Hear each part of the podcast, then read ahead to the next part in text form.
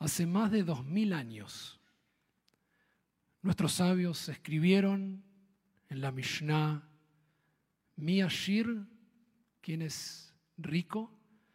Y respondieron, Asameach Vejelko, el que está feliz con su helek, con su parte, el que es feliz con lo que tiene. El hecho que los rabinos hayan enseñado y hayan escrito esto significa que la gente que vivía en ese periodo claramente no era feliz con lo que tenía. Y por eso había que enseñarles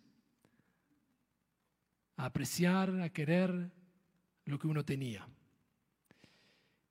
Curiosamente, en la parashá de este Shabbat, Moshe, entre la repetición que hace en este último libro de la Torá de muchas de las alajot y de la historia del pueblo judío a la nueva generación, le dice, no desearás la mujer de tu prójimo, la casa, los animales, los siervos, el campo.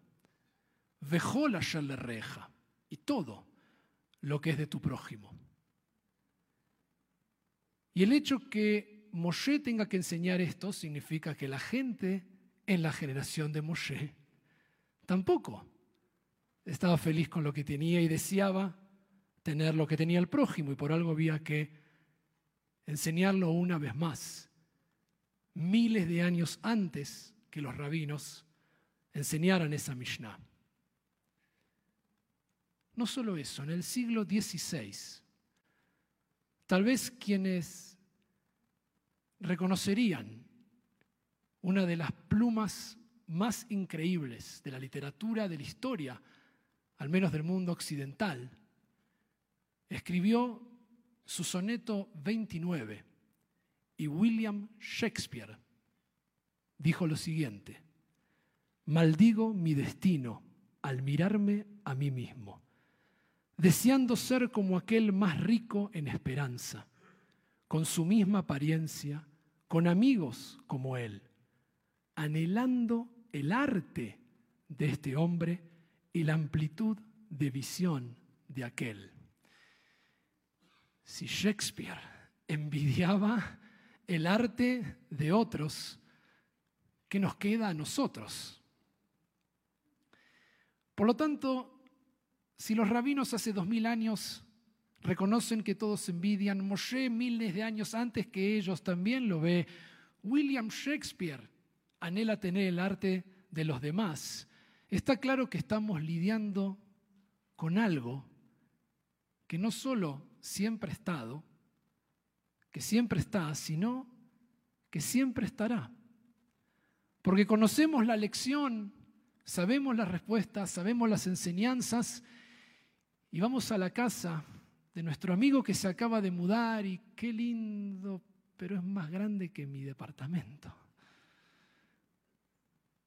y cambió el auto y es nuevo, pero el mío no. Tiene más hijos que yo. Hacemos lo mismo y gana más que yo. A ninguno de nosotros nos pasa esto, ¿eh? estoy dando ejemplos generales. Pero esto en realidad nos muestra algo de nuestra tradición y de la sabiduría de nuestros maestros de sincerar justamente que la envidia, el deseo, no es que está mal, es parte de lo que somos, es parte de ser humanos, es parte de la creación. Y digo esto porque incluso los rabinos en el Talmud van a enseñar que este deseo de hacer, este deseo de construir, está asociado con lo que se llama el Yetzer Arra, nuestra inclinación hacia el mal. Y en una historia del Talmud, los sabios intentan capturar al Yetzerará, lo quieren atrapar. Y el mundo no puede sostenerse. Tienen que volver a liberarlo. Porque si nadie quiere hacer nada, si nadie desea nada, si nadie quiere construir, si nadie mira lo que tiene el otro y yo también lo quiero, el mundo no puede sostenerse. Y esto lo dicen ellos mismos en el Talmud.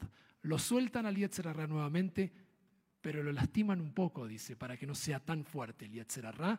Por lo tanto, necesitamos desear algo que lo que vemos en el otro nos gustaría también. Y es normal, y es humano.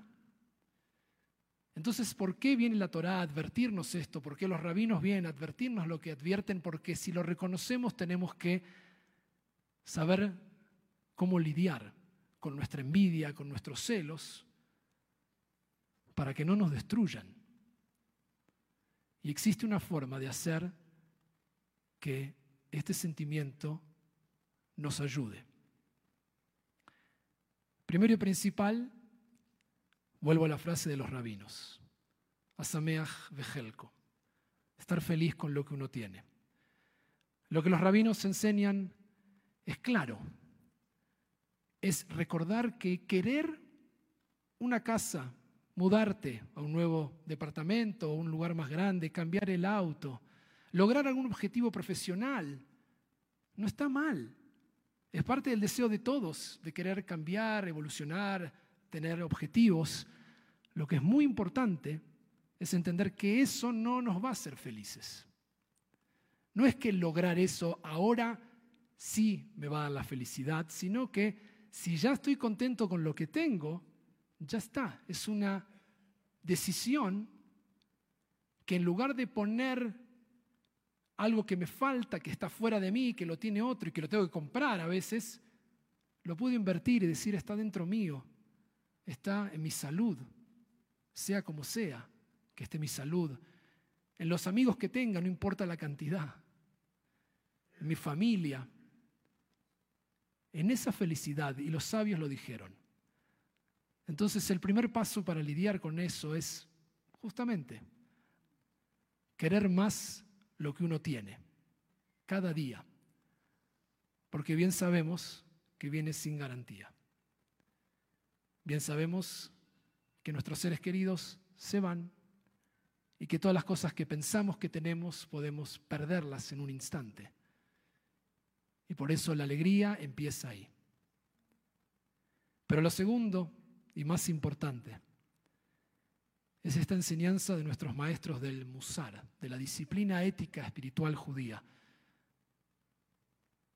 que dicen que frente a ese sentimiento que nosotros etiquetamos y llamamos envidia o celos, podemos tomar distancia y resignificarlo, ponerle otro nombre que le da nobleza y le da sentido. Es cambiar envidia por admiración. Entonces, al ver lo que tiene el otro o lo que sabe hacer el otro que yo no sé, en lugar de envidiarlo, voy ahora a admirarlo.